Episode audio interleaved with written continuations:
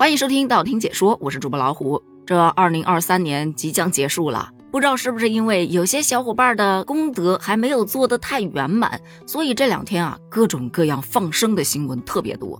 比方说，今天登上热搜的江苏南京，有多人聚集在江边，将大量的盒装牛奶挤入到桶里头，然后再把它倒入到江里头进行放生。此前吐槽过放生矿泉水那群人的小伙伴表示，要不你们还是放生矿泉水吧，起码不污染环境啊。这你就觉得离谱了？要知道，昨天有网友在社交平台分享了一段很多人买羊放生的视频。在视频当中，有一辆装满了羊的货车，车上挂着一张佛像。你想象一下那个画面啊，一大群羊在货车里头咩咩叫，一大群中年男女在货车外头一脸严肃的对着那张佛像以及车上的满满的一群羊低头默哀，那场景真的是让人哭笑不得。可当大家知道真相之后，只剩下哭了，笑不出来了。因为这一群人花了一百多万把这辆车上的羊都给买下来了，目的就是为了去放生。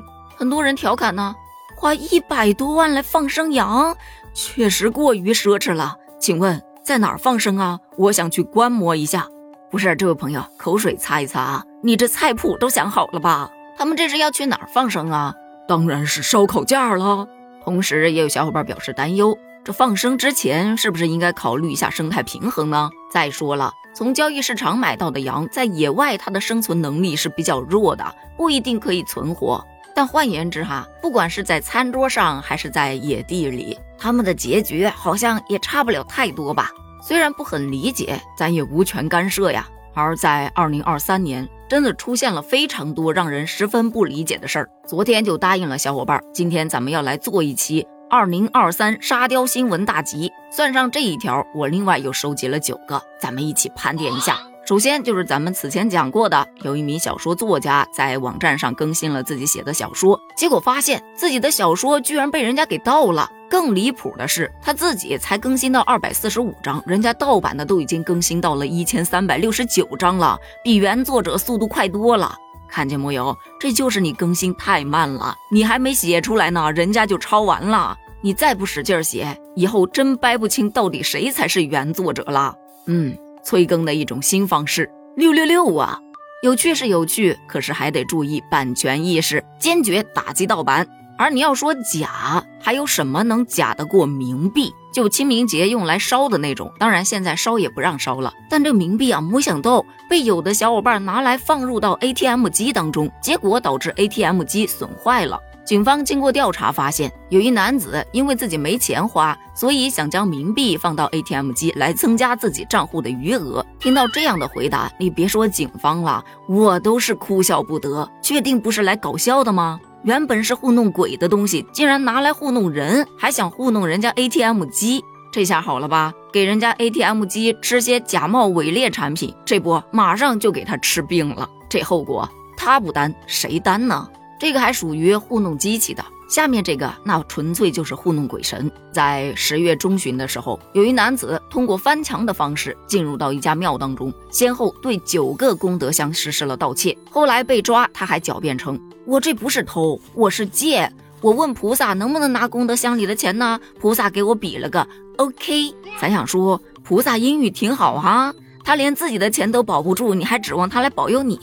也有小伙伴调侃。”菩萨那个手势是三年起步，你请三思。很明显，他没看懂，这不就被抓进去了。说到拜神，就让我想到另外一则新闻，那也是十月中旬的一件事儿。说有一小伙子啊，因为前天晚上加班到凌晨五点多。他觉得自己这段时间运气特别不好，就想到财神庙去拜一拜，为自己祈福。于是从早上八点多，他就一路往上爬，走了半个多小时，早饭、中饭都没吃，好不容易爬到山顶，离财神庙入口也就只有二三十米路的时间，眼前一黑，摔倒了，头破血流啊！医护人员坐着缆车上来给他包扎伤口，挂上葡萄糖液等。按照一般情况是要赶紧把他送到山下医院去救治的。没想到小伙坚决不去，表示等我拜完财神再就医，可以吗？我要先去拜财神庙。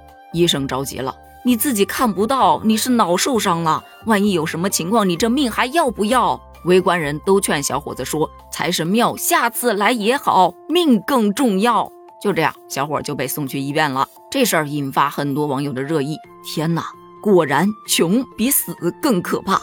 小伙子，你这不怕财神没拜到，先拜见阎王爷啦？再来看下一则，是关于贪污公款的。往往来说啊，我们见过的新闻当中，那些贪污公款的都是为了大肆挥霍，或者说被人家骗了怎么地。但这一个出纳完全不一样，他挪用了公司两千五百多万，只是为了做投资理财，好吃点利息。没有想到两千五百多万，他理财理了七年，仅仅获利六千四百块钱。当然，这六千四百多块钱也是非法获利啊。但这件事儿最让人大跌眼镜的，并不是他贪污公款，而是七年的时间，你要是不理财的话，可能利息还会更多一点。得亏他没买基金，要不然这两千五百万后面的万可能就已经没有了。再来讲一个特别炸裂的，江苏有一男子小姚。他在社交软件上认识了一个女生，然后跟对方裸聊，之后被对方威胁勒索，因为他身上呢一分钱都没有，人家让他去贷款呢，他也因为资质太差，网贷都贷不出钱来。无奈之下，这骗子就建议他，要不你来协助我们发送裸聊诈骗短信吧，一条给你八块钱。没想到这小妖非常高兴，不仅自己没有被骗到钱，反而还有钱赚，这天上掉下来多大个馅饼呢？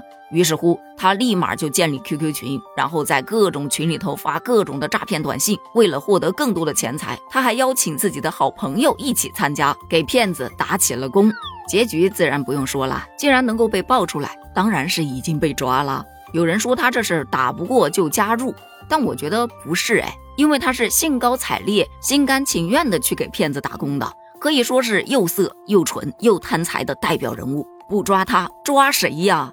还有一个事件，就是上个星期，有一男子为了求职方便，想要通过办假证来让自己年轻十岁，他就找了一家办假身份证的店，花了三百块钱，要求对方给他办一张假的身份证。没想到，当他拿到假身份证之后，却表示这假证字迹模糊，质量太差了，还开口了。非常气愤的他，就选择了报警。报警原因是这假证办得太假了。就这样，警方回复了一句：“好的，我们会抓他的。”来。你先把这个镯子戴上。警方说到做到，该男子与那个制假店的店主都被警方依法采取了刑事强制措施。你说他聪明吧，他去办假证；你说他蠢吧，他有问题知道找警察，真是让人无语。快过年了，相信大家多多少少都有收到一些请柬吧。然而近日吃席还吃出问题了，那是在一家豪华的大酒店里头举行着一场婚礼，宾客们看着餐桌上的菜，满脸的不可置信。原因是每人面前有一盒盒饭，你还别说，这盒饭呐，一荤两素，还加了个煎蛋呢。这在酒席间那是相当的炸裂呀。有人说，哎，好方法，这样既不铺张浪费，也不追求炫耀，一般的酒席都吃不饱，一盒盒饭搞定了。可小伙伴们的反应是，会不会是份子没送到位呀？我觉得蛮有创意的呀。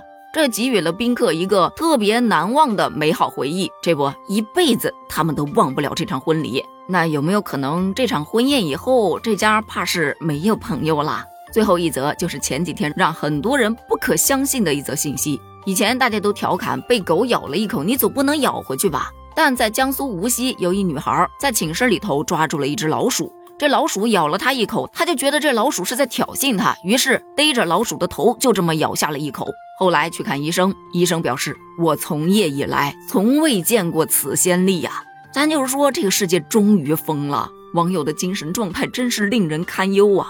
但有小伙伴表示，十二生肖啊得加一个他，他肯定是属猫的。从某种角度上来说，他做到了汤姆都没能做到的事儿。听到这儿，相信你也听明白了。咱们这二零二三的沙雕新闻大多都集中在十月份以后，可见这个沙雕新闻排行榜真的竞争特别的激烈。希望这两天咱不要再出什么幺蛾子了。如果让你在这些新闻当中排出前三，你会怎么排呢？欢迎在评论区发表你的观点哦，咱们评论区见，拜拜。